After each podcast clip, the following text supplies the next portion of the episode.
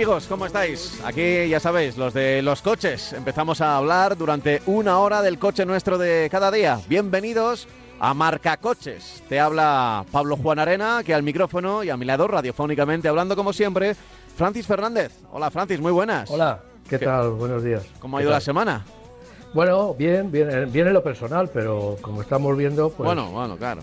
el que- mundo va por un lado y hay otra parte del mundo que, que está creando problemas, muchos problemas, y ya hemos salido del, del miedo al COVID y ahora no sé, a- eh, estamos entrando en el miedo a otra cosa. Siempre hay miedo, ¿eh? Siempre hay miedo, ¿eh? Siempre hay miedo. Sí, bueno, sí, en el fin. caso es que no nos dejan vivir tranquilos. O sea, cuando no es una cosa es otra, pues si todo esto, pues por desgracia tiene consecuencias, tanto el COVID como la guerra de Ucrania, pues tienen consecuencias en nuestra vida diaria, ¿no? De- a nivel de el COVID por razones obvias y el y la guerra, pues porque nos está subiendo todo y, y no sé a dónde vamos a llegar, pero bueno.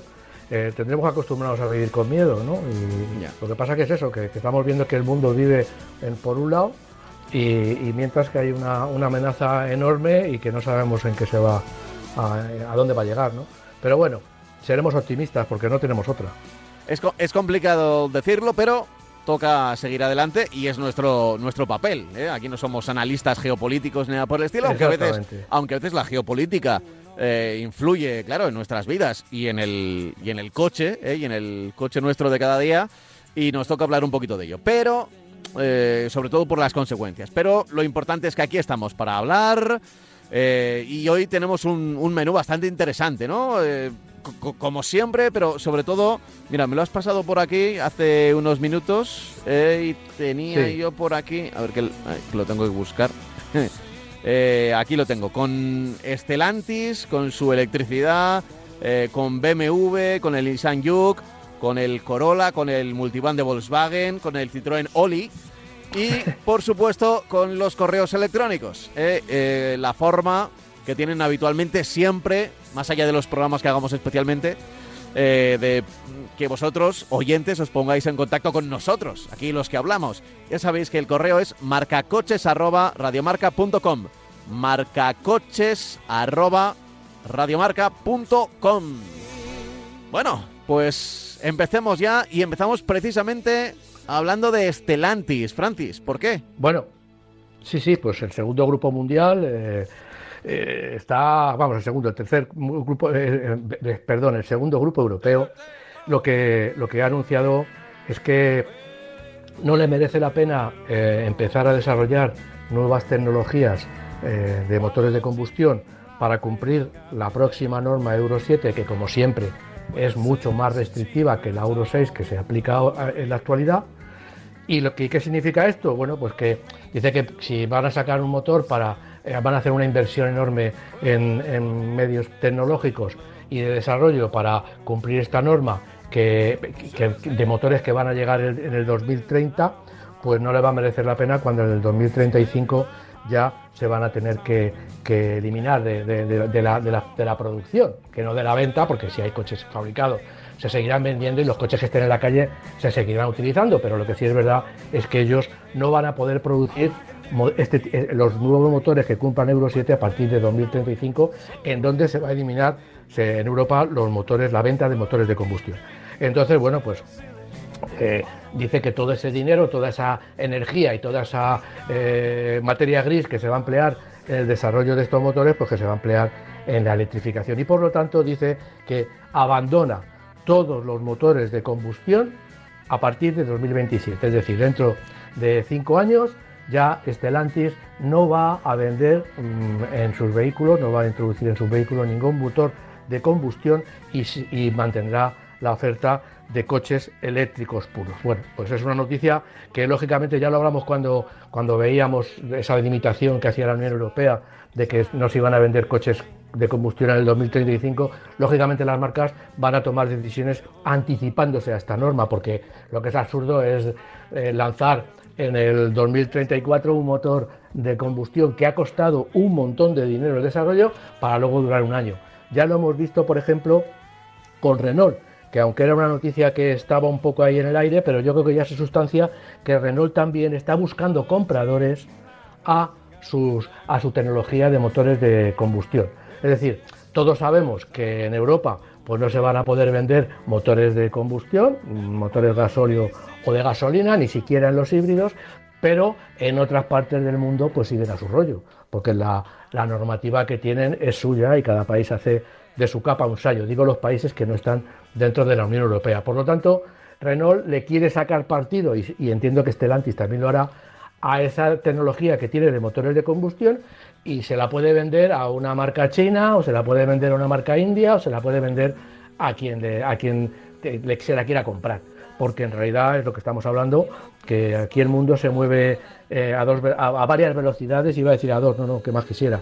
Se mueven a varias velocidades y, por ejemplo, en Europa, pues vamos a ser muy limpios, mientras que en China, en la India, en Tailandia o en esos, en esos países, pues van por libre, lógicamente, y toman decisiones particulares. Y si Tailandia permite que en su país se siga vendiendo, digo Tailandia como podía hacer Indonesia o, China o India o un montón de países, si en sus países quieren seguir vendiendo motores térmicos, pues los van a seguir vendiendo y produciendo. Entonces, bueno, pues utilizar la tecnología desarrollada en Europa pues puede ser importante. También hay que avanzar que si estos países utilizan la tecnología de Renault o de Stellantis en motores térmicos, pues también van a mejorar sus niveles de contaminación, porque los motores que eh, de estos motores son lo último de lo último, cumplen Euro 6 y en estos países pues estará utilizando otro tipo de, de normativa. Esta es la noticia que yo creo que ya son noticias que se van a ir se van a ir, eh, van a ir cayendo poquito a poquito todas las marcas en este sentido, porque no hay un día que no hable una marca de sus proyectos a largo plazo, de lo que está desarrollando y tal, porque ven que el cambio es obligatorio y que tiene que ser más rápido de lo que se pensaba. Sin duda. Eh, lo hemos dicho aquí, a veces las velocidades, algunos gobiernos, o, y, no hablo, eh, igual la gente se piensa que hablo del gobierno de... No, no, me refiero incluso a supranacionales, europeos, van poniendo unas fechas y luego te das cuenta de, que el mercado va a ser el que decida el tiempo. O sea, por... Eh, eh, es verdad que, desde los gobiernos se puede forzar, ¿no? Por ejemplo, oye, pues desde este año eh, la seguridad de los coches tiene que ser esta. O, por ejemplo, la radio digital, ¿no? Todos los coches nuevos que salen de fábrica por una normativa europea ya tienen que tener DAB, que, que es FM, AM, y si alguno de nuestros oyentes tiene, tiene coche nuevo, verá que también tiene la opción de, de DAB, que bueno, pues eh, es una opción obligatoria, pero mm, esa obligatoriedad la marca, eh, en este caso, las directivas europeas, ¿no? Eh, pero a partir de ahí, en, en, un cambio tan grande como es el del eléctrico, el de que los coches sean eléctricos o no sean eléctricos, es que a la gente eh, la gente comprará o no comprará coches si, si puede comprarse un coche eléctrico, si se lo puede permitir. Y cuando decimos permitir, son muchos factores. Es el factor dinero, es el factor tener un garaje, es el factor a ver cómo lo cargo, es el factor yo hago viajes de, mil kilómetros eh, porque soy y no puedo. Entonces, eh, bueno, claro, es muy difícil pensar que toda la población va a comprar coches eléctricos a partir de dentro de cinco años. Yo, yo, es que todavía, eh, fíjate que ahí está Estelantis y oye, lo ha dicho y, y, me parece perfecto. Pero, pero creo que desde mi sensibilidad, ¿eh? desde lo que yo siento ahora mismo, me da a mí que en cinco años o cambian mucho las cosas o hay una revolución y en mitad de una guerra fría, caliente o templada que estamos teniendo, eh, a mí me resulta, desde luego, muy complicado. Muy complicado. Sí, sí. De, todas formas, lo que se está viendo también, y, son noticias de, ya, de hace poco, que se está, en las ciudades se está viendo una pequeña revolución a la hora de utilizar, eh, concretamente era el motor diésel, eh, la subida del, del, combustible diésel. Las limitaciones que hay de uso, pues está llevando a la gente a utilizar menos sus coches, hacer menos kilómetros con sus coches por los precios de combustible y por el precio, y ya está empezando a verse una, una generalización de otro sistema de transporte, el patinete, la bicicleta y la gente que utiliza el transporte público en las ciudades. Evidentemente es una medida que se debería haber tomado a nivel particular hace mucho tiempo, de utilizar el transporte público no hubiéramos llegado seguramente a estos niveles de prohibición y de pero bueno, como somos así como somos, pues abandonar el coche han tenido que ser causas mayores, como el no poderlo pagar directamente, no poder pagar el combustible, y, eso ha llevado a que hay mucha gente que se plantea, se ha planteado y está eh, haciendo realidad la utilización de otros medios de transporte para moverse para trabajar o moverse por la ciudad que antes pues, pues no existían. Entonces a mí son, pues sobre todo en las grandes ciudades me parece bien, aunque también hay pequeñas ciudades que ya están estudiando, poquito a poquito se van a ir sumando a esa limitación de circulación de motores térmicos en el centro de la ciudad, grande o pequeña, pero se va a limitar y van a, y van a, obligar, entre comillas, a que la gente utilice el transporte, este transporte eh, alternativo, que yo creo que sobre todo en ciudades pequeñas los resultados son extraordinariamente positivos.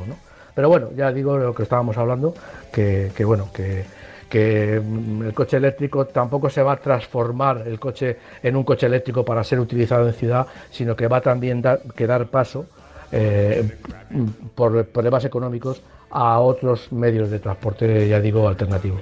Hmm. En fin, es, lo de siempre, ¿eh? es lo de siempre. Lo estamos comentando. Igual la gente, igual la gente ya se cansa, siempre ya están ahí los pesados, ¿eh? diciendo otra vez esto de, de, que hay que esperar, que es nuestra sensación y hablamos de los coches eléctricos, va a haber un montón de noticias y me da a mí que, la siguiente noticia dentro de unos meses será que esos plazos se alargan. Es mi punto de vista. Eh, y yo creo que el tuyo también, Francis, ¿no? Bueno, eh, no lo sé. Estoy dudando porque ¿sabes lo que sucede? Si las marcas no llegaran, pues... Eh, he puesto muchas veces el ejemplo, el ejemplo claro que, todos, yo lo, tengo en la cabeza siempre que se habla del coche eléctrico es el tema de California, ¿no? No, mañana coches eléctricos, vale, pues, pues todas las marcas Ford, General Motors, todas las marcas involucradas en el mercado de California, que es un mercado inmenso de automóviles y uno de los más ecológicos, donde se han aplicado las medidas ecológicas más eh, avanzadas, mucho más que en Estados Unidos, que hay, hay estados que van por a su aire. Y claro, las marcas se reunieron y dijeron al Estado, bueno, pues señores de California, pues vamos a tener que comprar caballos, porque no, no podemos, eh, eh, no vamos a poder sacar una tecnología eléctrica cuando no la tenemos. Mm. Y eso es un poco lo que está pasando, pero claro, estamos viendo que aquí en Europa se está adelantando. En ese sentido, las marcas tienen que poner eh, la máquina de hacer coches y de desarrollar nuevas tecnologías, la han puesto muy rápidamente, la han puesto a, a producir muy rápidamente y bueno, y porque es que es la única manera. Entonces en Europa yo no sé hasta qué punto vamos a llegar a ese, que ahora mismo lo pienso, pero a ese pequeño colapso que significará el que haya más coches que servicios de, recarga, el, que el coche siga siendo carísimo, en fin, eso yo entiendo que con esta medida, por ejemplo, de Stellantis, pues se va a poder, y otras medidas que hay por ahí eh, en, las intenciones de muchas marcas, pues se va a poder eh, eh, dar paso si no de una manera clara, pero sí una sustitución paulatina y bastante positiva en el sentido de que yo creo que para el 30, que yo Stellantis yo creo que ya lo sabe, pues se van a poder desarrollar nuevas baterías. Hay baterías que están hablando de aluminio y azufre. Hay un montón de tecnologías, muchas marcas que están dando vueltas al tema y por supuesto no olvidan tampoco el, el hidrógeno, que yo creo que es el futuro. Entonces, bueno, vamos a ver, yo era como tú, pensaba que no íbamos a llegar, que, iba a haber un problema, pero eh, yo tengo mucha confianza en las marcas, se lo he criticado muchas veces porque las marcas han desarrollado las tecnologías en función de, sus intereses económicos, es decir, mientras hubiera petróleo, pues iban a sacar motores térmicos y petróleo para arriba, es decir, que si en las ciudades no se contamina tanto, es gracias a la Unión Europea que ha puesto medidas anticontaminación, Euro 5, Euro 6, la próxima Euro 7, que obligaban a esto a la marca, si no la marca no hubieran hecho nada, hubieran seguido contaminando. Pero por otro lado también mm, tengo que alabar la capacidad de innovación que tienen todas las marcas en cualquier terreno que se, que se, que se les ponga por delante, en cualquier reto que se les ponga por delante, ya sea comunicaciones o sea contaminación o seguridad. Veremos, veremos, lo iremos contando por aquí, ¿eh? pero hay muchos retos por delante en cuanto a la electricidad, muchos, muchos, y, hay, mucha gente que nos escribe correos electrónicos y nos dice, oye, yo es que estaba pensando en gasolina, en diésel, pero claro, escucho que, en cinco años eh, los coches que se fabriquen van a ser todos eléctricos, y, ¿qué hago? Claro, porque el mío, bueno, tranquilidad, ahora, ahora mismo, a día de hoy, si compras un coche hoy, que la vida de un coche tiene que ser, pues yo qué sé, 10, 10 años, y somos optimistas, 15, 10, 15 años, eh, a día de hoy, en esos 10 años que tenemos por delante, eh, vas a poder mm, circular. Hombre, igual en el centro de las ciudades se restringe, pero, pero eso va a pasar en, un coche de ahora y en un coche de cinco, dentro de 5 años. Yo creo que hay una cosa fundamental y, cambiamos un poquito de tema, pero es la duración de los coches. Es decir, en España tenemos la idea de que nos compramos un coche y hasta dentro de 10 o de 15 años, pues no lo cambiamos. Bueno, es una, es una, una mm. tendencia, una, una, tendencia, una idea que debemos mm, de cambiar. Eh, evidentemente dirán, joder, es que yo no soy rico como para cambiar un coche cada cuatro años. Tiene razón. Lo que pasa que a lo mejor lo que hay que hacer es comprar, es calquilar el coche. Es decir, hay una serie de que nos va a salir un poco más caro. Pero claro, yo cuando llegan, cuando llega, eh, me, compro un coche en el que pago 190 euros, me sale muy caro, ¿eh? yo, digo que el sistema es caro. Pero yo me compro un coche que me cobran 200 euros al, mes por tener el coche, que paga una pequeña entrada de 4.000 euros, por ejemplo, y que luego voy a, voy a, voy a pagar, eh, voy a, voy a pagar una cantidad al final, al final de, del alquiler, ese final del alquiler es eh, unos, unos eh, 11.000, 12.000, 13.000 euros. Bueno, pues, pues me compro el coche, pago los 4.000 euros, pago los 190 o 200 euros al mes y cuando llegan los 4 años o los 48, los 49, las 50 cuotas, pues digo, pues mira, no pago los 11.000 euros. Y esos 11.000 euros los empleo en pagar otros 4.000 euros y seguir pagando esa cuota de 250 a lo mejor en ese momento y sigo con el coche, es decir, sigo con otro coche que me lo cambian. Ese puede ser un planteamiento y yo creo que en este mundo en el que ya, ya hemos dicho antes que vamos a cambiar el coche por el patinete o por el autobús a lo mejor, pues a lo mejor también es bueno decir, bueno, pues yo me compro el coche, a lo mejor un coche por debajo de mis pretensiones, porque no quiero que me salga al final de, al final que esté pagando una cantidad exagerada, que es lo que sucede ahora mismo por pagar un coche en alquiler o financiado. Y entonces, bueno, pues cambio mi esquema. ah, pues mira, y me puede salir bien. ¿Qué quieres que te diga? Me puede salir bien. A mí mm, largo el coche a los cuatro años, me ha ahorrado mantenimiento, me ha ahorrado otra serie de problemas. No sé, es que estamos en una, época de cambio. Hay que decir que, la inversión en coches, en coches normales, en coches modernos, es muy mala, muy mala. Es una muy mala inversión porque eh, el, tú pagas eh, al concesionario 20.000 euros y en el momento en el que lo sacas del concesionario, ese coche ya vale bastante menos. O sea, no, es una, no es una buena inversión. Eh, pasa lo contrario que con las viviendas, ¿no? Bueno, esto dependiendo de las épocas, pero compras lo normal es que si compras una vivienda de 100.000 o 200.000 euros, pues más o menos va a valer eso en los próximos, en los próximos años, incluso se pueda revalorizar. el coche no, el coche siempre va perdiendo valor. Pero ¿qué ocurre ah, después del cuarto o quinto año? Que pierde muchísimo valor pierde muchísimo valor. Entonces, si intentamos aguantar un coche durante 10 años, es probable que ese coche eh, pues te vayan a dar solo el, valor pues, de, lo que vale la, chatarra, por decirlo de alguna forma, ¿no? prácticamente. O el, o el plan Renove un poco. que haya. Sí, te pueden pagar, pues eso, pues 2.000 euros, una cosa así. Eh, eh, en cambio, si a los cuatro años lo cambias, vale, sí, vas a perder dinero, pero no tanto como si, si lo mantuvieras durante 10 años. Claro, estamos hablando, estamos hablando, eh, es muy fácil hacerlo mm, igual de persona que, es pudiente y que puede pagarlo. Hay muchos oyentes que nos dirán, claro, es que yo pasan cuatro años y es que lo tengo que estirar y pasan nueve y lo tengo que seguir estirando y es que no puedo cambiar porque pues tiene toda la razón del mundo, claro. Sí, pero de esta manera llega a los cuatro años y evidentemente yo vendo el coche y voy a perder mucho dinero, pero si lo he alquilado, he pagado un poco más por el coche o, o bastante más, pero eh, voy a tener la posibilidad, la facilidad de que voy a poder cambiar de coche con mayor facilidad, que, porque es pensar, bueno, yo mi coche me cuesta 200 euros al mes. Hmm. Y ya está, o 300, depende del modelo que cojamos, claro. Pero me cuesta 200 euros al mes. Bueno, pues es un planteamiento, lo mismo que la gente que vive alquilada en un piso, pues yo la casa me cuesta 800 euros al mes, pues, ¿vale?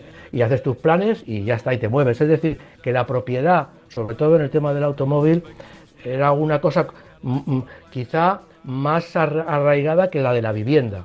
Y ahora, pues en el tema del automóvil tenemos que cambiar esas ideas, ir a otras ideas novedosas, eh, eh, alquiler por, por, por horas o alquiler por semanas o que hay posibilidades muchas de poder disfrutar de un coche cuando lo necesitemos. Por ejemplo, que nos va a salir más caro, evidentemente, nos va a salir más caro, porque las empresas que nos lo den tienen que cubrir neumáticos, eh, incidencias, revisiones, todo lo que nosotros en teoría no pagamos, pero que sí lo pagamos. Entonces, bueno, pues es un sistema de cambio de, pagar por el uso del coche y a mí pues no me parece mal, te lo digo porque vamos a tener que, que cambiar ya te digo, la, mentalidad de una forma drástica a todos los niveles. No solamente el que sea un coche eléctrico, que también, sino también el tema del uso, del pago, de me voy de vacaciones, pues aquí un coche, y no estoy de vacaciones, pues no quiero coche, porque me pongo en el autobús. Es que hay que, hay que, están hablando ahora mismo, por ejemplo, no sé si lo habrás oído, de las casas, de las ciudades de 15 minutos, es decir, una ciudad en la que tú puedas vivir y que todo esté, todo lo que tú necesitas, incluido el trabajo, esté a 15 minutos de moviéndote en un medio de locomoción sencillo, no en el automóvil. Bueno, pues, pues es, otra, es otra posibilidad que nos está dando la imaginación de los urbanistas, la imaginación de los eh, fabricantes de coches o de los fabricantes de, patinetes o de bicicletas. En fin, eh, la movilidad. esto es marca movilidad, ¿eh? Marca movilidad en vez de marca coches. Sí, efectivamente. oye, voy a leer un correo electrónico no es el único que nos ha llegado preguntando por un coche del que yo creo que ya comentaste algo. Eh, bueno, y de hecho nos pide que a ver si le podíamos dar, yo no recuerdo exactamente en qué programa fue, pero podemos dar unas eh, pinceladas por encima. Buenos días, felicidades por el programa. Eh, estoy seriamente pensando en comprarme un Leak Co, el 01 híbrido enchufable, el FED, ¿no? Creo que habéis hablado del coche, no encuentro el día de emisión en podcast, me podéis dar una valoración o decir el día de la emisión, gracias de antemano y seguir así con el programa. Bueno, lo que podemos hacer es eh, dar unas pinceladas sobre este coche, que no es una marca muy llamativa, pero precisamente igual por eso, o, igual es llamativa por, por, no ser de las comunes y que quizá por eso pues eh, la gente nos eh, pregunta por él. Bueno, Lincoln Co ha, llegado a España ya, se está vendiendo desde hace tiempo, desde hace bastante tiempo es un coche que, eh, eh, la marca que, no es Lincoln Co, sino es otra marca, me parece que es Gile, la dueña, tiene, tiene eh, utiliza la, plataforma de Volvo.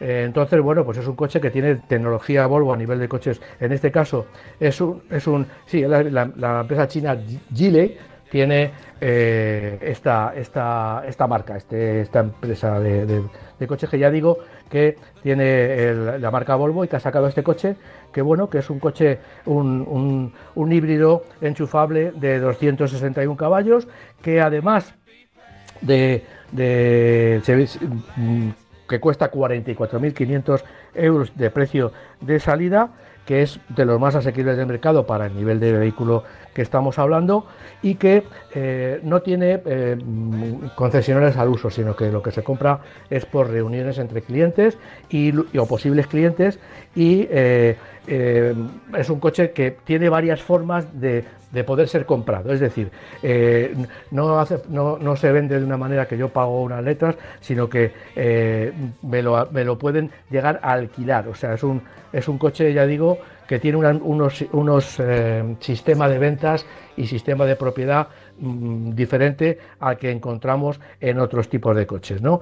Mm, ya he dicho que la, la, la, base, la plataforma, es eh, comparte muchos elementos con el Volvo XC40, la plataforma, la parte del sistema híbrido enchufable, el estilo no, el estilo es eh, eh, lógicamente diferente, eh, se ha fabricado un coche con un estilo diferente, nos permite recorrer 69 kilómetros en modo eléctrico y bueno, pues tiene un motor de 1,5 litros con 179 caballos y otro eléctrico de 82. bueno, ya he dicho que es un híbrido enchufable y que tiene sobre todo una particularidad que es el sistema de venta de la, de la marca y que hay varios tipos de, propiedad del coche. Podemos tener propiedad, pero también podemos tener varias formas de disfrutarlo, incluso con la copropiedad. Eh, no quiero equivocarme, pero yo creo que tenía esta parte como una parte novedosa, la copropiedad, en el sentido de que yo voy a tener un coche reservado, me reservo el coche cuando yo lo, necesite, lo disfruto y ya está. Eh, por ejemplo, vacaciones. Entonces, bueno, pues es una marca, ya digo, que están llegando poquito a poquito muchas marcas eh, diferentes. La electrificación va a permitir que, que, nazcan marcas muy diferentes, no solamente marcas que estén bajo el paraguas de, marcas de coches. Por ejemplo, Volvo tiene Polestar. Polestar es una marca única y exclusivamente de coches eléctricos y evidentemente desarrolla una tecnología que en algunas partes lo comparte con Volvo. Pero en este caso van a salir marcas que no tengan que ver ni con nada con la industria automovilística, porque evidentemente un coche eléctrico es un coche mucho más sencillo de fabricar y de desarrollar que un coche eh, de combustión, porque además la industria nos va a proveer de baterías, nos va a proveer de motores eléctricos, nos va a proveer de otra serie de elementos que en el caso del motor térmico, pues, pues yo puedo comprar un motor térmico a Peugeot, pero no en en la, en la industria no hay una marca de motores térmicos que me suministre mis motores y sí hay marcas de motores eléctricos que me los pueden vender. ¿no? Entonces, bueno, Lincoln Co, ya digo, es un sub de, buen tamaño y que tiene, ya digo, un aspecto, la verdad es que el aspecto es, muy atractivo. Eh, y bueno, eh, ya digo que, tiene aquí, que puedo leerlo ahora, en un abono mensual, que es una fórmula de alquiler que se renueva y que el precio que tiene es de 550 euros al mes, por ejemplo, lo, más destacable. Y que me incluye el seguro, el mantenimiento, eh, el seguratorio con mantenimiento en carretera, hay una franquicia de 500 euros para el seguro, el impuesto de circulación, en fin, me incluye todos los gastos que tiene el coche y bueno, y, no sé cuánto neumático me incluye, porque generalmente incluye una, monta de neumáticos, en este caso no lo sé, y que bueno, y que eh, ya digo que, tiene una limitación también de kilómetros al, al año y bueno, y el coche es un sub de híbrido enchufable que ya se empieza a ver por las, por las ciudades. Eh, la verdad es que es llamativo. Y hay un mercado asiático, iba a decir chino, pero bueno, igual podemos incluir a más países que, que, va, que va a aterrizar en los próximos años en Europa. Tienen un gran inconveniente, que siempre es, el, es la seguridad. Por, bueno, por costumbre o por lo que sea, allí los coches no tienen el, eh, los rigores del famoso Eurocup que tenemos aquí, que a veces, oye, cuando tenemos que dar palos, damos los palos, pero es verdad que la seguridad de los coches en el continente europeo es mucho mayor que en cualquier otra parte del mundo, principalmente por este tipo de normativas, ¿no? De, seguridad. A veces, a veces son tan exigentes que, que es un quebradero de cabeza para los, para los propios fabricantes. Pero una vez que pasen y poco a poco van pasando. Una vez que pasen ese, ese examen, el de la seguridad, eh, nos vamos a encontrar con que, oye, pues pueden ser opciones de, un futuro eléctrico y de una movilidad distinta, ¿no? Yo lo que creo es que todos estos coches, de, hecho, no, ha llegado todo el, todo, todo el contingente de producto chino, no ha llegado por dos motivos. Primero, porque se vende muy bien en su país y segundo, por lo que tú estás diciendo, no ha llegado, se ha limitado mucho la llegada de coches a Europa y yo creo que los que están llegando ahora mismo son coches que reúnen las condiciones mm, iguales que otras marcas que se están vendiendo de crash test y condiciones de seguridad y de equipamiento similares. Entre otras cosas porque si se vende en Europa, como tú has dicho antes, hay una serie de obligaciones a cumplir desde el punto de vista de los sistemas de seguridad, desde el, punto de vista de la contaminación, en fin, desde el punto de vista de los crash entonces, bueno, pues porque te van a juzgar y lo van a publicitar, entonces yo creo que todas estas marcas que están llegando a Europa desde China, que están llegando con cuenta gotas de momento, pues cumplen, yo creo, todos los contingentes que es exigibles en Europa y, igualan a marcas que se venden en Europa. Vamos, o sea, yo creo que en ese sentido, eh, al principio no, antes eh, ha habido coches que han intentado venderse en Europa y no se podían vender porque el crash test era nefasto y, no, se vendieron, no, no, no, entraron en el mercado. Y ahora yo creo que las que llegan, pues llegan con todas las garantías. Pues sí, y son más opciones. No habrá concesionarios probablemente. Tendremos que buscarlos, o igual habrá alguno, alguna tienda eh, franquicia que se suele decir ahora, o flagship. En este, en este caso, el coche se debe vender como se vendían los de Tupperware, ¿sabes? Los, esos cacharros. Sí, bueno, había una reunión, había un señor que te reunía. Eso en el pasado, ahora las, los robots estos de, cocina también son de, ese tipo. Sí, también, también. Pues esto debe ser un poco similar. No, hay una tienda normal, sino que, bueno, a través de internet siempre es fácil, ¿eh? Y el, el nombre, la verdad que para los españoles no, no es sencillo. Esto de, para luego, o sea, lo escuchas y dices, ah, Link Co. Pero luego eso como lo escribes, ¿sabes? Para buscarlo en internet. Ahí, ahí en marketing no, no, han estado muy atinados, sobre todo para un mercado no anglosajón. Pero, vale. Eh, queríamos responder a esta duda. Ya sabéis que tenéis el correo electrónico marcacoches.radiomarca.com. Marcacoches radiomarca.com. Eh, vamos a seguir con el guion que teníamos previsto, que al final no llegamos. Eh, pensábamos que, nos liamos. A ver, BMW, ¿qué pasa con, las redes? Con las pues esto es una noticia que, me ha hecho gracia, me ha hecho gracia. Con las redes de pesca. Sí, con todas las redes de pesca que se, que se encuentran en el mar porque se han perdido o las que se, se van a tirar, pues BMW las va a utilizar para construir plásticos interiores y para construir tapicerías. Es una buena cosa. Se están utilizando también los, los las botellas PET. Bueno, es un avance más en el sentido de que vamos a procurar y sobre todo a mí me llama mucho la atención y me gusta porque con eso lo que vamos a evitar o se va a tratar de evitar es que se van a recoger redes o se van a evitar eh, fabricar más redes de las que había y las redes que se, que, se tiraban pues se van a poder reciclar y van a formar parte de una marca premium como BMW. Es una, una cosa que, bueno, para que sepamos que la industria también busca eh, continuamente formas de solucionar problemas medioambientales. Eh, a ver, esto es un detallito, ¿eh? Y no lo vamos a criticar, pues está, pues está bien, oye, pues ya está. Eh, no, no creo que, que sea un detalle eh, que revierta la situación climática. No, no, pero, pero, bueno, pero bueno, es llamativo, es llamativo. Alguien se ha preocupado de que eh, eh, eh, las redes de pesca que quedaban en el mar, que se quedaban y se tiraban y que creaban un problema ecológico muy importante, las redes de plástico, pues que ahora se pueden sacar del mar o los barcos que las van a tirar, las tiran en un sitio donde se vaya a reciclar o que, o que se las compren incluso y se fabriquen vehículos y tengan una nueva vida, lo que ahora lo único que hacían era o solo limitar lo que hacían en el mar, que era matar a animales que no se iban a aprovechar porque las redes se quedaban ahí fuera. Siempre vemos a las tortugas o a ballenas o orcas que están con las redes tirando y que al final pues fallecen porque no, nadie se las quita. Ahora ya, bueno, pues vamos a procurar que no haya tantos en el mar, que no se produzcan estos problemas y que eh, se pueda, se, sepa que se reciclan y que, y que tienen una nueva vida en un BMW, nada menos. Eh, vamos a hablar del Nissan Juke que, pues sí. tenemos que hablar de los modelos y ahí está. Sí. Es uno de los nuevos. Es un coche muy interesante, es el, segundo coche de la marca Nissan. La verdad es que Nissan no está viviendo muchas, muchas, eh, una época demasiado fácil, que tampoco lo entiendo, pero bueno, el 31% ha perdido en este año de ventas y es el segundo coche. El Nissan Juke se ha caracterizado siempre por una, un estilo muy especial. Ahora estamos viviendo la segunda generación y que ahora mismo pues eh, se habla, y vamos, se habla, se está vendiendo ya el Nissan Juke Hybrid, que es un aprovechamiento también de toda la plataforma que tiene con la alianza de, con Renault.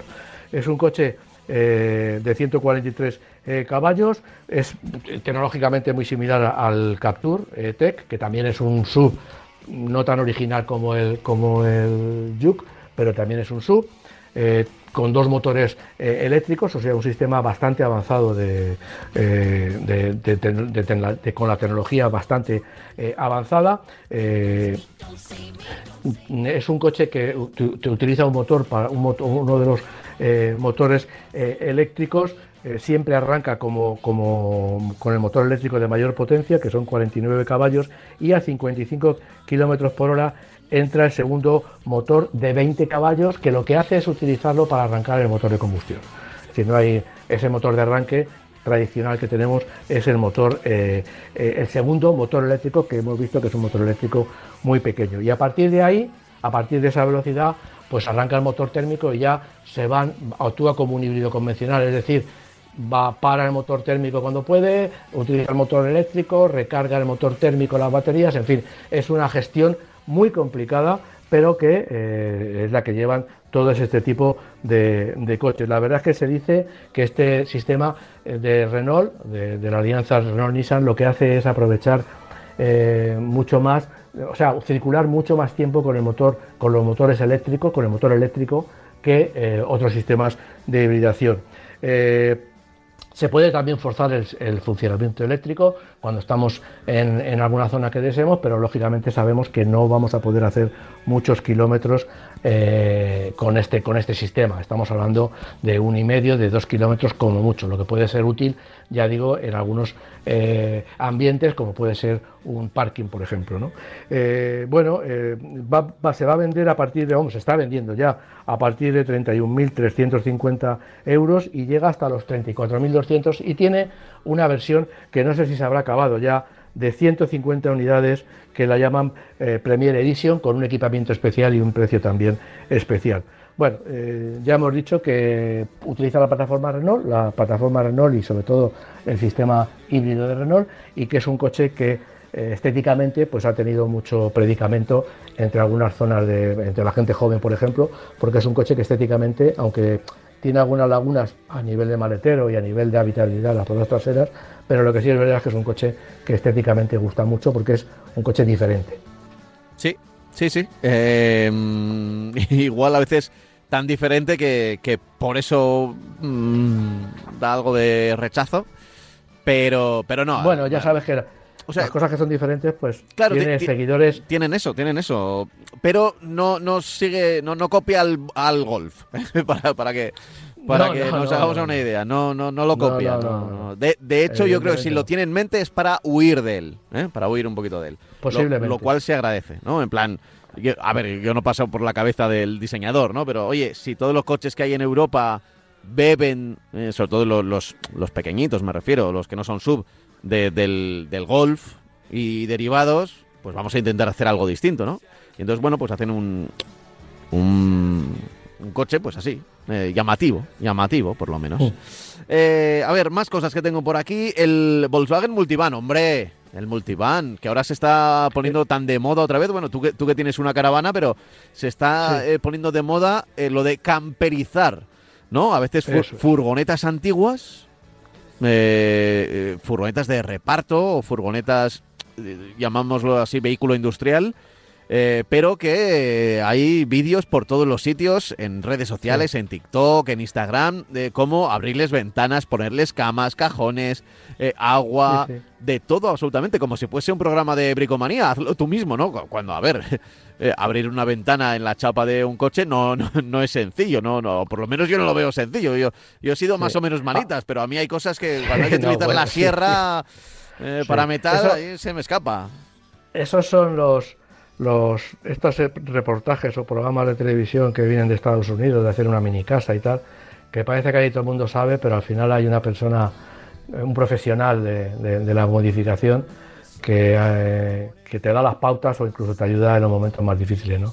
En este caso la Volkswagen Multivan, que efectivamente, como tú dices, tiene una versión que es la California, que es la, que se les levanta el techo y tiene unas posibilidades de, organizar el interior de muchísimas formas, pues eh, eh, es una, se ha renovado en este año y es por decirlo de alguna manera, la traigo a colación, lo mismo que traje la semana, hace dos semanas, concretamente me parece, el, el Ford Tourneo Connect, que también se presta modificaciones. Pero yo lo traigo desde el punto de vista de que es una, un, se desarrolla o se apoya en un coche industrial, en una furgoneta, la Caravelle, que es una furgoneta industrial, que está pensada para llevar hasta 3.500 eh, kilos de carga máxima y es una furgoneta que nace como furgoneta. Lo que pasa que Volkswagen, que han sido muy inteligentes desde siempre, pues le proporcionan un caché especial en el sentido de que, de que desarrollan lo que podría ser un monovolumen de lujo, con aspecto de, furgoneta,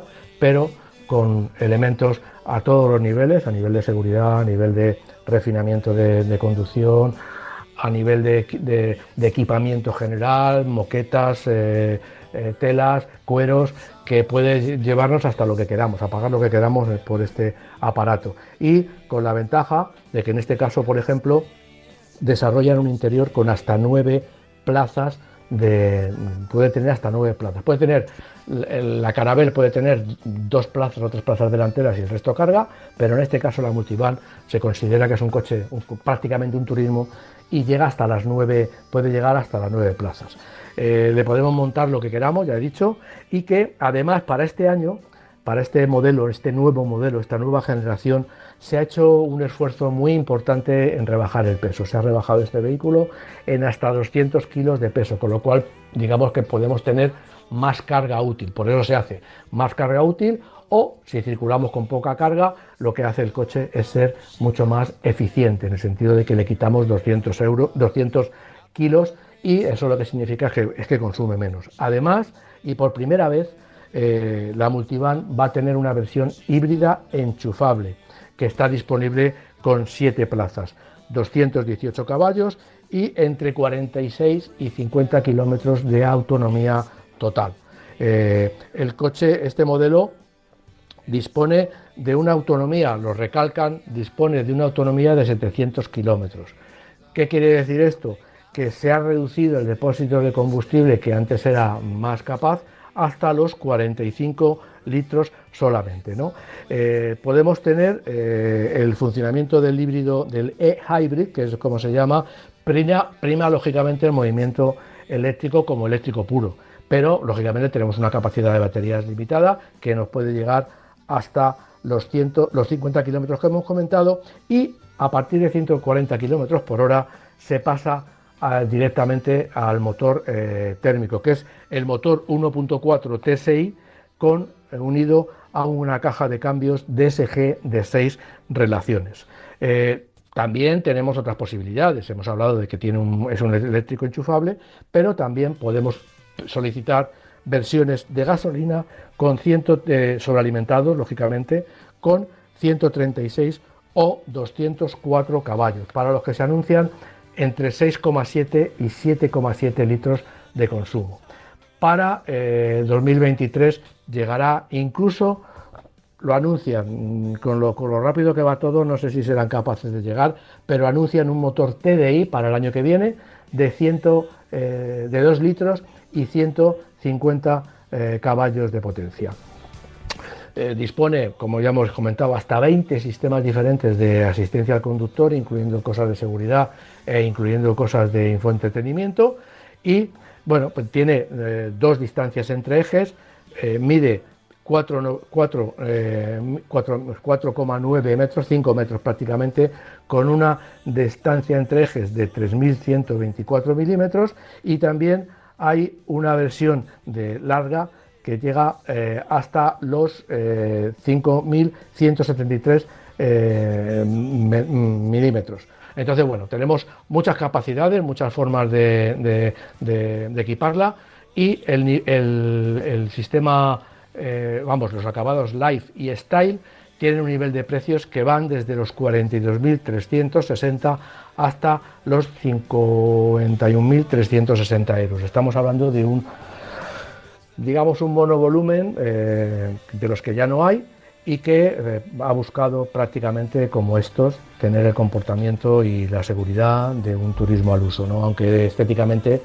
es muy bonita, pero porque podemos comprar hasta dos tipos de, colores, rojo abajo y crema encima o azul y crema, eh, pero lógicamente estamos partiendo de un coche que su principal misión de nacimiento es el ser un coche industrial.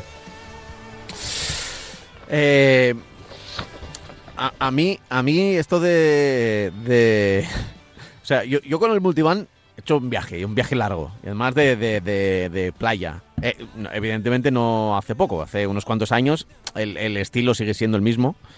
Eh, pero lo cierto es que una vez que estás ahí, luego cuando pasas a un coche normal, lo echas de menos.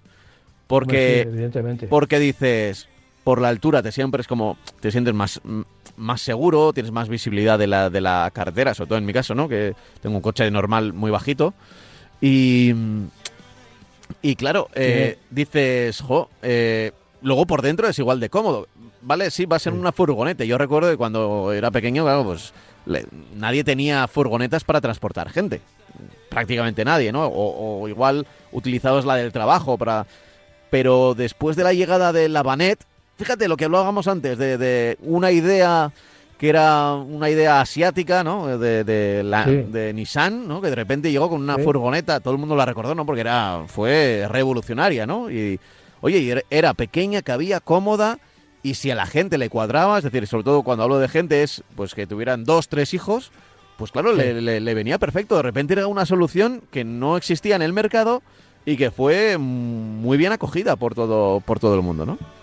Por todo el mundo que lo necesitaba, ¿no? A otros que dicen, no, yo no, yo no me compré una Banet, ¿no? Pero claro, si, si de repente estás buscando algo, y aquí volvemos a lo de siempre, a eh, utilizar el coche como herramienta, como herramienta, es decir, que nos tiene que servir.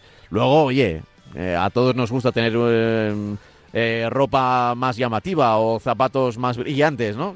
Bueno, pues ya luego a partir de ahí lo que quieras, pero para empezar tiene que ser llamativo, porque si no, llamativo, quiero decir, útil, porque si no es una herramienta útil, al final, pues... Eso, eso pasaba con los Station Wagon también, al principio los Station Wagon se vendían porque tenían mucha capacidad de carga y podías combinar un vehículo para el trabajo y para el ocio o para transportar a tu familia. Y eso lógicamente ahora ha cambiado porque bueno, pues los, profesionales pues acceden, pueden acceder a un, turismo convencional y también a un coche profesional, a una furgoneta, ¿no? Entonces, bueno, pero sí, en realidad eso tienes razón, que cuando conduces un coche de estos, pues la gente tiene una idea muy equivocada de cómo se llevan, se llevan muy bien, cada vez mejor, vas circulando, tienes unos espejos retrovisores exteriores enormes, con lo cual tienes un control de, la parte de atrás muy importante, porque por lo general el, retrovisor central de interior del coche pues no te vale para nada porque llevas tapado la parte de atrás. Y bueno, y es un coche, ya digo, que, perfectamente se, se, puede utilizar como monovolumen de lujo para llevar a la familia sin, sin, sin, ninguna limitación y además con muchos aspectos prácticos que no, a los que no puede llegar un turismo convencional. Ni siquiera diría yo un sub, ¿no? aunque los sub dices que sí tiene siete plazas y tal, pero al final cuando ganas en plazas pierdes equipaje y en este caso, por ejemplo, una carabel que vas a llevar siete plazas, tienes además una carabel, una multivan, tienes además en la parte de atrás un maletero enorme para poder llevar todo lo que se te, se te quiera ocurrir. Eh, así es, así es. Así que, eh, a ver, no, no son vehículos eh, baratos. De hecho, en Volkswagen pues son bastante dentro de los son caros, son caros, hay que decirlo, son caros. Y luego si quieres convertir una furgoneta antigua, pues a ver, te, te va a salir por por un pico, bueno, por un pico, o sea, evidentemente igual menos que si es una furgoneta antigua y pues lo que te valgan los materiales, la mano de obra, si lo puedes hacer tú, hay un montón de tutoriales en internet ¿eh? para convertirlo y para y para que luego eso pase la ITV, que claro, esa es otra. Que, claro, lo que, pasa que efectivamente... ¿eh? que no puedes hacer ahí con el coche lo que quieras. Luego viene la administración y como no te deja moverte, no deja moverte, pues resulta que te haces tú con toda la ilusión y luego tienes que pagar a un ingeniero para que te homologue, para que tal. Es una un asunto enormemente farragoso en toda Europa. Luego piensas en Estados Unidos, que es de donde nos vienen estos reportajes, y dices, qué fácil es. claro, es que allí, allí puedes... es que allí no tiene ITV. Puedes, puedes crear cualquier cosa con tal de que se mueva. O sea, no, hace, falta ni tener matrícula delantera, o sea, para que la gente se haga una idea, ¿no? Algo que aquí, claro, claro, ¿cómo, no vas a tener matrícula? No, no, es que en muchos estados eh, prácticamente en todos, yo creo. La matrícula delantera es. Es, eh, bueno, pues ahí está, pero la, trasera. Hombre, si lo piensas bien, la trasera es donde te hacen la multa, o sea, donde te, te pilla el radar, o siempre si hay un coche persiguiendo que, que es tan americano, pues eso siempre en la parte trasera, ¿no? pero bueno.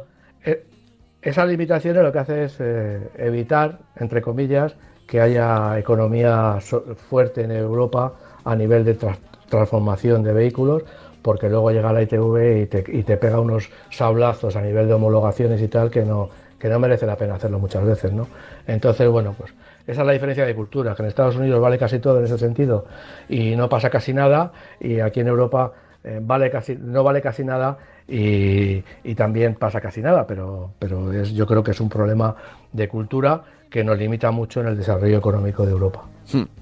Eh, oye, eh, tenemos tiempo, nada, el, justo cinco minutos y todavía nos quedaba el pues Corolla y el Citroën Oli. Eh, nos quedamos pues yo, mira, yo dejaría el Corolla, si quieres, para la, semana y hablaría de que, bueno, el Salón de París, que ya no hablamos de salones, pero es porque no se han desarrollado, y hablábamos del Salón de Ginebra que se ha ido a Qatar.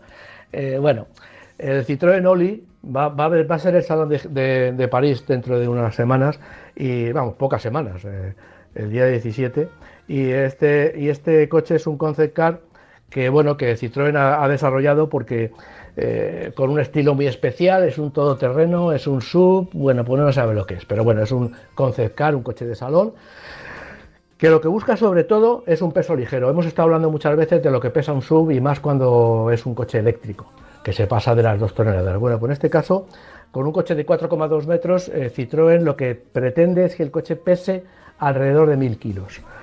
¿Cómo lo ha conseguido? Pues lo consigue, o, dice que lo ha conseguido a base de quitarle prácticamente mm, todo lo superfluo. Es decir, conocemos el coche, el eléctrico, el AMI, el eléctrico de Citroën, que es un coche muy pequeñito. Bueno, pues en este caso eh, pretende hacer lo mismo, pero con un coche de 4 metros, ¿no? Entonces, bueno, va a tener una velocidad máxima de 110 kilómetros por hora, en 23 minutos vamos a poder cargar el, del 20 al 80% de carga, va a tener 400 kilómetros de autonomía y va a ser un coche sencillo. Nada de pantalla, nada de equipamientos de estos de comunicaciones de enorme, de enorme complejidad y, muchas funciones. Vamos a ser, va a ser un coche súper, súper, súper sencillo. Eh, va a estar fabricado, sorpréndete, a partir de cartón coarrugado al que ¡Hala! se le mete entre paneles de fibra de vidrio eh, para conseguir evidentemente la mayor resistencia, casi la resistencia de la chapa. Está pensado para devolver energía a casa, es decir, con estas baterías cuando el coche lo tengamos cargado podemos recuperar esa energía para, si lo cargamos en otro lado, para poder dar servicio a la televisión o a determinados sistemas que funcionan con electricidad en nuestro domicilio.